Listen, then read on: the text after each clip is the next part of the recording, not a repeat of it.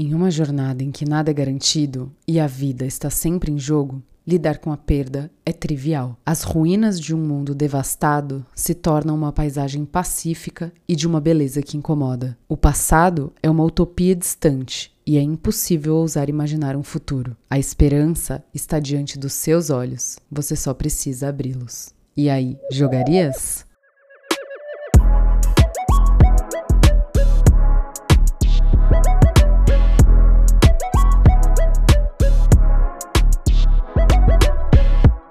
Olá, sejam muito bem-vindos. Eu sou a Marina, esse é o Jogarias e bora mais uma vez falar de The Last of Us, temporada 1, episódio 2. E eu tô muito empolgada para falar sobre esse episódio porque eles entregaram muita coisa.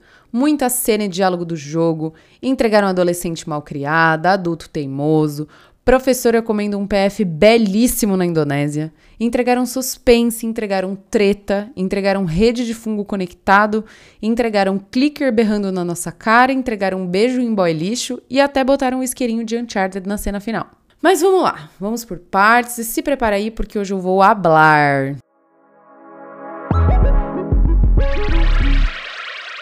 O episódio começa em Jakarta, na Indonésia, e novamente mostra um prólogo que nos dá algumas informações sobre o início da infecção. Esse tipo de informação não aparece no jogo, mas enriquece o roteiro da série, adicionando conteúdo no passado da história. Como os episódios da série têm começo, meio e fim, todo começo é uma oportunidade para incluir esse tipo de informação. No jogo não é tão simples, porque estamos em uma jornada contínua que só para quando a gente decide parar. Bom, vemos então um militar levando uma mulher para um laboratório e entendemos logo que ela é uma micologista, que é o biólogo especialista em fungo. Ela examina uma lâmina no microscópio com uma amostra do Cordyceps, que é o fungo que é a grande estrela da série do jogo. Essa amostra foi retirada de um humano. Ela se espanta porque esse fungo não sobrevive em humanos até então. E é muito boa a expressão no rosto do militar nessa hora. A série tem sido muito boa em criar esse clima de tensão, ainda mais porque a gente já sabe que deu uma merda gigante e ali só estão mostrando pra gente como que foi o comecinho, quando ninguém ainda sabia a dimensão do problema. Na cena seguinte, vemos ela em uma sala examinando um cadáver. O cadáver tá com um tiro na testa e uma mordida na perna. Ela analisa tudo e sai da sala chocada. Em seguida, vemos ela conversando com o militar e ela tá claramente muito aflita. Ela busca respostas para o que ela acabou de ver. E ele explica que tudo começou em uma fábrica de farinha e grãos. Farinha é o substrato perfeito para o crescimento de fungos em geral. E a professora pontua isso assim que ela recebe essa informação. Enfim, o que rolou foi que uma mulher estava de boa na fábrica, ficou agressiva do nada, mordeu três colegas de trabalho, a polícia chegou ela tentou atacar a polícia e aí ela tomou um tiro na testa. E ele conta que outros 14 funcionários estão desaparecidos. É bonito de ver como a tensão dessa cena se cria. O militar diz que chamou ela para falar sobre um possível medicamento ou vacina. Conforme a professora vai recebendo as informações, a câmera vai fechando no rosto dela e ela conta que estuda fungos a sua vida inteira, que não existe remédio, que não existe vacina. Fica subentendido que se as pessoas desaparecidas estão descontroladas, atacando outras pessoas, a infecção vai se espalhar exponencialmente. Ela chora e diz para o militar que a solução é bombardear a cidade com todo mundo dentro para evitar a propagação da infecção. Segura essa informação aí da bomba que eu já volto nela. Por fim, ela pede para ir para casa porque gostaria de estar perto da sua família naquele momento, porque ela entendeu a dimensão do problema e que, consequentemente, seu tempo com a sua família é limitado. Bom, aí você fala, mas nossa, Marina, isso tudo eu vi no episódio, por que, que você tá falando tudo de novo? Porque, meus amigos, eu vou te contar uma coisa aqui que talvez você não tenha percebido. Na cena do primeiro episódio em que Joe e Sarah estão tomando café da manhã e o Tommy chega, a gente ouve na rádio alguma notícia sobre Jakarta. Mas a notícia é ignorada por todos eles, que entram em uma discussão sobre onde fica Jakarta, se é um país ou o quê. Nesse dia, a Sarah ia fazer panqueca e não fez porque o Joe não comprou os ingredientes. De tarde, Sarah vai na casa da vizinha que tá fazendo cookie e ela pergunta se são de chocolate e a vizinha diz que são de uva passa. E a Sarah faz cara de nojinho. E por fim, de noite, o Joe chega do trabalho e esquece de trazer o bolo que ele havia prometido para cantarem parabéns juntos. Ou seja, Joe, Sarah e Tommy não comem nenhum produto com farinha naquele dia. Que fica uma suspeita de que a farinha foi o vetor de propagação da infecção das pessoas em Jacarta e que também infectou a senhorinha vizinha e todo o bairro deles. Eu amo a construção desse roteiro e, sem querer fazer trocadilho, mas já fazendo, eles vão deixando migalhas no caminho pra gente ir comendo, como se fôssemos um João e Maria nerdola. Isso é entretenimento de qualidade, que entrega informação a todo momento, que absolutamente nada é por acaso. Tem um monte de informação nessa série e ainda mais no jogo. Esse universo é muito rico e por isso ele é tão maravilhoso. Esse segundo episódio foi dirigido pelo Neil Druckmann, que é o diretor e roteirista do jogo. E eu já falei dele aqui no episódio anterior e no episódio anterior. E tudo indica que até o fim dessa série eu vou ter tatuado a cara dele no meu braço, né? O homem entrega tudo. E esse episódio não foi diferente. Ele entregou tanta coisa que, a meu ver, ele entregou até coisa demais. E olha que esse episódio foi mais curto, hein? Esse episódio foi muito fiel ao jogo. Inclusive, quando o episódio 1 acabou com a gente descobrindo que a Ellie estava infectada, eu deduzi que o episódio 2 acabaria com a gente descobrindo a infecção da Tess. Faz sentido na fluência da história que o grande plot do episódio 2 fosse a morte dela. Porque a morte dela é também um grande marco no jogo. Mas já já a gente chega nessa informação. Eu listei algumas coisas que o episódio entrega e que é 100% tirada do jogo. Vamos lá. A primeira coisa é o cenário. Os cenários são muito fiéis ao jogo. A cidade destruída, os carros abandonados, os prédios caindo, a natureza tomando tudo de volta. Nature's healing. E aqui, retomando o que a professora fala no começo sobre bombardear as cidades, vemos umas crateras na rua e a Ellie pergunta se aquilo é resultado das bombas que foram jogadas. Então aqui a gente retoma o que a professora aconselhou no começo do episódio e a Tess complementa a informação dizendo que quando deu o surto do Cordyceps, as grandes cidades foram bombardeadas e que em algumas funcionou essa medida de contenção do fungo, mas que na maioria dos lugares não funcionou. E aqui eu vou contar uma coisa para vocês sobre o The Last of Us 2, o jogo.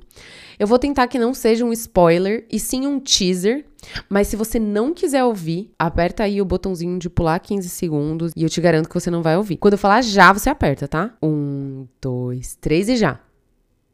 Você ficou, né? Pode ficar, não é nada demais. No The Last of Us 2, um momento que a gente enfrenta é descer uns 20 andares por dentro de um prédio que foi bombardeado e é um dos momentos mais fascinantes do jogo e que precede um outro momento que é ainda mais fascinante. Pronto, voltamos para a análise do episódio 2. Outra coisa muito legal aqui é que na cena do hotel eu amei tudo. Amei o cenário, amei o hotel estar alagado, os diálogos, as Vitória Régia, o sapinho, o piano, Joe, Ellie, Tess, o tempo todo se provocando e se testando no limite. A gente vê também a Ellie, apesar de tudo, explorando o mundo de uma forma que ela nunca fez. O Joe e a Tess viveram um mundo pré-apocalíptico. Eles sabem como tudo era e agora tudo mudou para muito pior. Já a Ellie, ela nasceu dentro desse universo. Ela não conhece nada diferente de estar presa em uma zona de quarentena escassa. Então, essa jornada fora da zona de quarentena se apresenta como uma aventura, cheia de perigos, claro, mas também uma oportunidade de explorar algo que ela nunca viu antes. A forma com que a Ellie consegue enxergar beleza naquele mundo, de certa forma, toca o Joe em um lugar ali do coração gelado dele que fazia muito tempo que estava adormecido. Não sei se vocês repararam, mas assim que eles saem do museu e cruzam de um prédio para o outro, a Ellie comenta que é impossível negar a vista linda. Joe olha meio confuso para ela e na sequência ele olha sutilmente o seu relógio quebrado. Lembra que eu falei no episódio passado que o relógio é um retrato do momento da morte da Sarah? Aqui essa referência volta de forma muito sutil, mostrando pra gente que o Joe lembrou da sua filha ali. Eu fui rever essa sequência no jogo para ver como desenrolava e o Joe do jogo também dá uma olhadela no relógio, algo que eu nunca tinha reparado anteriormente no jogo. Retire aqui sua migalha de easter egg de novo. Outra semelhança desse episódio com o jogo é que uma das coisas que faz o jogo de The Last of Us tão fascinante fascinante é que ele é uma história contínua. A gameplay se mistura com as cutscenes, que são cenas que interrompem a gameplay, você para de controlar seu boneco e apenas assiste. Essas cutscenes são usadas para avançar o enredo, reforçar algum desenvolvimento do personagem, introduzir inimigos e etc. Um outro recurso que o jogo usa para manter a dinâmica da história é que as telas de carregamento fazem parte do jogo. Por exemplo, chegamos no fim de um cenário e a gente está ali perto de entrar no próximo. Não tem uma tela preta carregando carregando a próxima fase. O jogo foi programado de uma forma que cria-se uma ação pra gente fazer enquanto isso a próxima cena carrega. Pode ser feita por um personagem abrindo lentamente uma porta de garagem ou arrastando algum móvel. Na série, logo depois do prólogo em Jakarta, assim que a Ellie acorda, rola todo aquele diálogo entre o Joe e a Tess sobre a Ellie se tornar ou não um monstro. E então, quando eles decidem seguir na jornada, o Joe arrasta um armário que estava bloqueando a porta de saída, e isso é 100% dinâmica do jogo. No jogo é um recurso do desenvolvedor para manter a cadência e o ritmo do jogo e, por consequência, criar uma sensação de imersão. E no caso de The Last of Us, adiciona mais complexidade ao universo, pois essa dificuldade em abrir e fechar os ambientes marca indiretamente os perigos do ambiente, a precariedade da situação e a adaptação ao contexto. As prateleiras, móveis e etc. não servem mais para guardar coisas, apenas para proteger as portas. Como se saíssemos daquele cenário dentro da casa e fôssemos para uma próxima fase, o próximo cenário, que é na rua. Espero que eu não tenha brisado demais aqui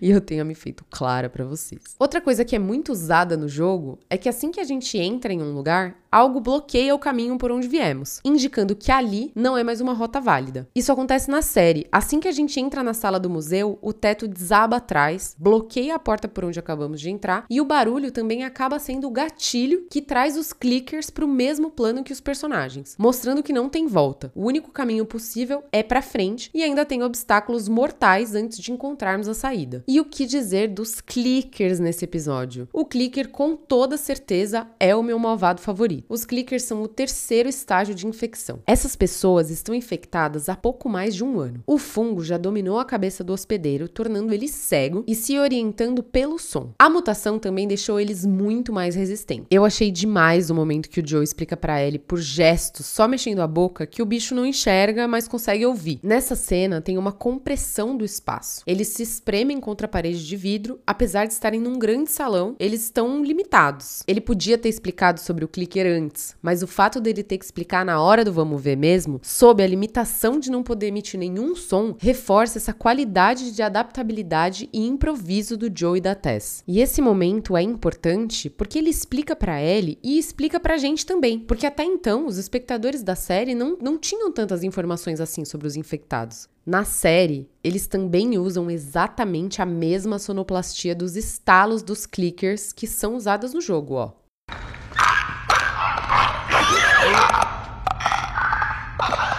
Para mim, essa cena do museu na série foi apenas impecável. Entregaram tudo no quesito tensão. No jogo, essa sequência acontece de forma bem parecida com a da série, com só algumas exceções. O museu do jogo tem mais andares de embate com infectados e além dos dois clickers, tem uns runners também. Uma coisa que eu amei é que tanto o Joe quanto a Tess dão vários tiros nos clickers, erram várias vezes e mesmo com vários tiros o bicho tá lá vivão. No jogo é assim também. Difícil de matar, tem que atirar várias vezes até de fato explodir a cabeça dele. A série também entregou o plano em terceira pessoa, que é a visão meio por cima do ombro dos personagens. Esse é o ângulo da gameplay de The Last of Us. Então é exatamente a mesma visão que temos quando estamos jogando. E uma coisa que acontece no jogo é a opção de matar os clickers no modo furtivo ou stealth. Stealth, na real. A pronúncia é meio treta. O que significa que se você chegar na moralzinha por trás dele, sem ele te ouvir, você consegue dar um mata-leão e uma facada no pescoço. É bem mais treta, porque a audição do bicho é aguçada, e eu acho que não vai ser possível de fazer na série. O que faz bastante sentido também. Por isso, se tiverem a oportunidade, joguem o jogo. Agora vamos falar da Tess.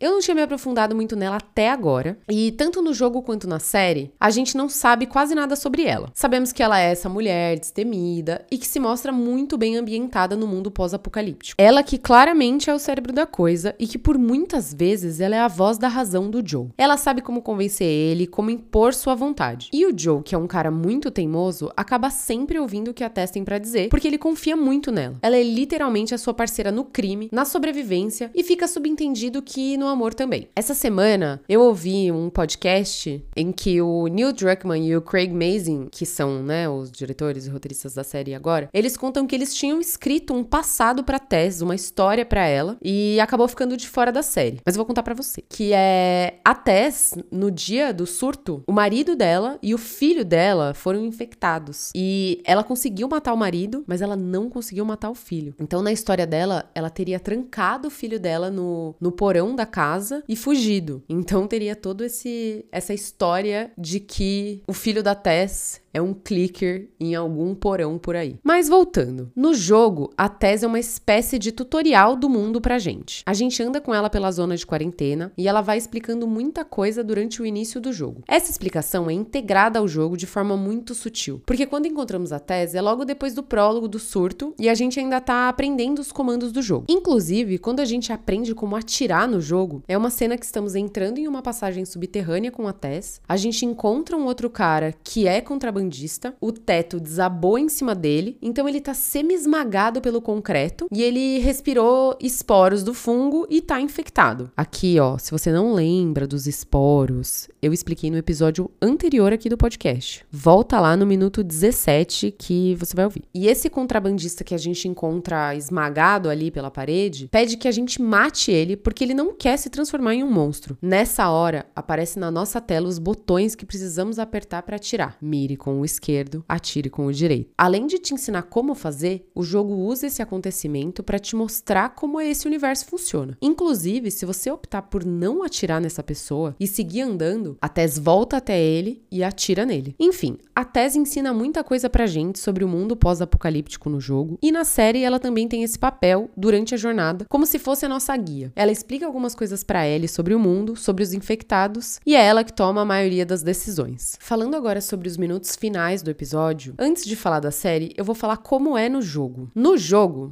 Joe, Ellie Tess chegam nesse mesmo prédio do Capitólio em Massachusetts para encontrar os Fireflies que estariam aguardando a chegada da Ellie para levá-la ao suposto centro de pesquisa que eles têm preparado para estudar a cura a partir da imunidade da Ellie. E quando eles chegam, o esconderijo foi comprometido, tá todo mundo morto porque a Fedra matou. E isso mostra como a causa dos Fireflies é perigosa e frágil. E aí rola todo o diálogo da infecção da Tess. No jogo ela também só conta que foi mordida quando estão no prédio do Capitólio e eles escutam que mais pessoas da Fedra estão chegando. A Tess resolve se sacrificar, entrando em um embate com a Fedra, para conseguir ganhar mais tempo pro Joe e a Ellie fugirem. O motivo dela é o mesmo: quer morrer antes de se transformar e escolhe fazer isso usando seus últimos momentos de vida para, em um ato heróico, ganhar mais tempo para que Joe e Ellie possam fugir. A gente foge com a Ellie por dentro do prédio e ouve o tiroteio de fundo. Quando chegamos no mezanino do prédio, conseguimos ver rapidamente a Tess morta lá embaixo. Como como pessoa que estava imersa na história, eu achei um fim muito frustrante e muito triste. Mas, analisando isso como uma decisão de roteiro, foi lindamente escrito para justamente despertar esses sentimentos de frustração e impotência na gente. Principalmente porque a sequência dessa parte é enfrentar uma dúzia de soldados fortemente armados. Mal conseguimos sentir a morte da tese, já estamos novamente lutando pela nossa própria vida. Agora, voltando para a série, vale pontuar aqui que a decisão decisão do Neil Druckmann e do Craig Mazin de não colocar a Fedra e sim os infectados é porque eles acharam que não fazia sentido para a história a Fedra estar ali tão longe da zona de quarentena. E eu achei uma decisão inteligente. No jogo faz sentido ser a Fedra que matou os Fireflies, porque até então o perigo que se apresentou durante o jogo eram apenas os infectados e as pessoas na zona de quarentena. A Fedra se apresenta nesse ponto do jogo como uma nova classe de inimigos que são soldados com equipamentos de proteção e armas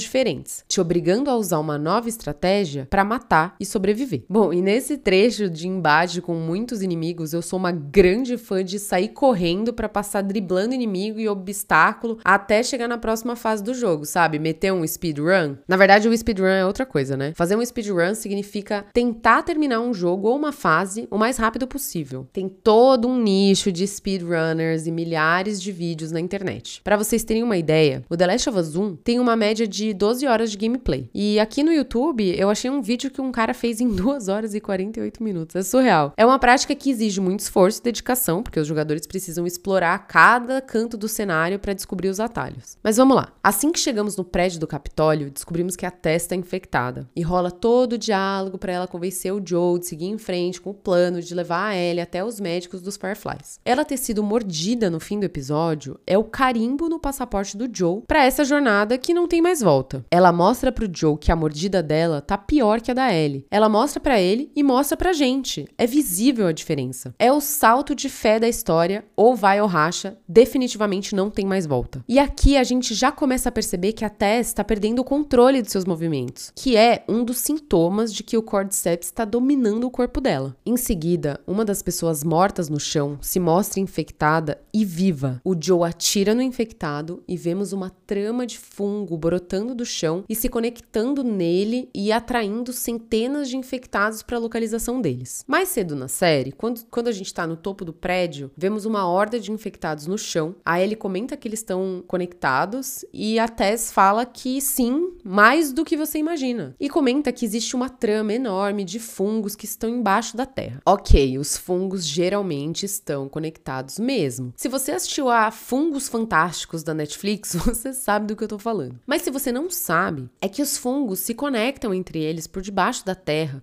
e se conectam também com raízes de plantas. Essa conexão ajuda na troca de nutrientes, de carbono, de água e etc. Mas na série, essa conexão também inclui troca de informação. Eu achei interessante essa dinâmica que a série apresenta, mas eu achei que essa informação só funciona quando convém. Se todos estão de alguma forma conectados entre eles e por debaixo da Terra, dificilmente seria possível andar livremente pelo universo sem atrair hordas gigantes para si. Quando eles entram no museu, por exemplo, vemos as paredes todas enraizadas de fungo. O Joe, logo na entrada, mostra que a raiz ali tá seca, lá dentro tá seco. Mas ainda assim, tem tem dois clickers vivões ali. Então, particularmente, eu não curti muito essa história aí de conexão do fungo. E aí, mais uma vez, a gente vê o Joe diante de uma situação em que ele não pode fazer nada. Ele perdeu a Sarah sem poder fazer nada, e ele tava ali perdendo a Tess sem poder fazer nada também. A única pessoa que ele minimamente se importa naquele universo, e novamente ele tem que aceitar que perdeu. Nem se despedir dela ele pode, porque ele precisa agir. Ele pega ele pelo braço sem pensar e sai sem olhar para trás. Eu acho que aqui é um misto de raiva das situação, raiva da Ellie, porque para ele isso tudo que tá acontecendo é culpa dela. Para Ellie, a perda da Tess também é uma perda intensa. O perigo segue sendo iminente e agora, além de tudo, eles não têm mais um destino concreto como tinham antes. Ela não tem mais a Tess, que era a mediadora de tudo, e agora ela tá fadada a seguir a missão com o Joe, que claramente não tem simpatia nenhuma por ela e nem ela por ele. Vemos então a Tess sozinha na cena. Ai, o cenário é lindo. Ela tem um plano e ela só tá esperando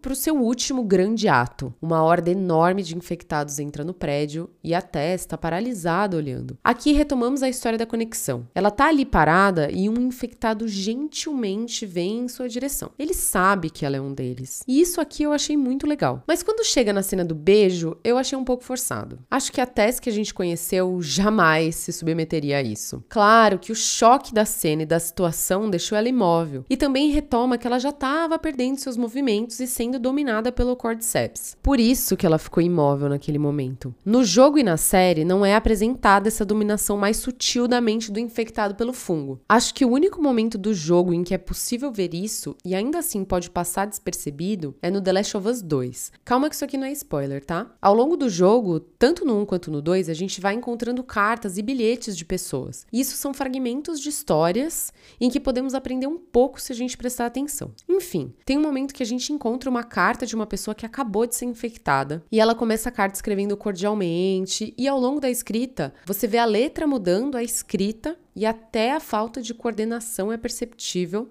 e fica claro que essa pessoa está perdendo os sentidos e o que faz dela um ser humano. Mas lembrando do fim da Tess no jogo, em que ela usa seus últimos momentos de vida para lutar por algo maior, lutar pela sobrevivência da Ellie, eu sinto que o fim dela na série foi impactante sim, mas de outra forma. Eu, sinceramente, preferiria um final mais digno para ela do que aquela cena lá que foi meio nojenta. E vocês? O que vocês acharam do beijo? Me conta. E por hoje é isso que eu tinha para dizer sobre esse episódio. Se você quiser continuar essa conversa, me siga no Instagram, jogariascast e me manda um inbox. Um beijo e até semana que vem.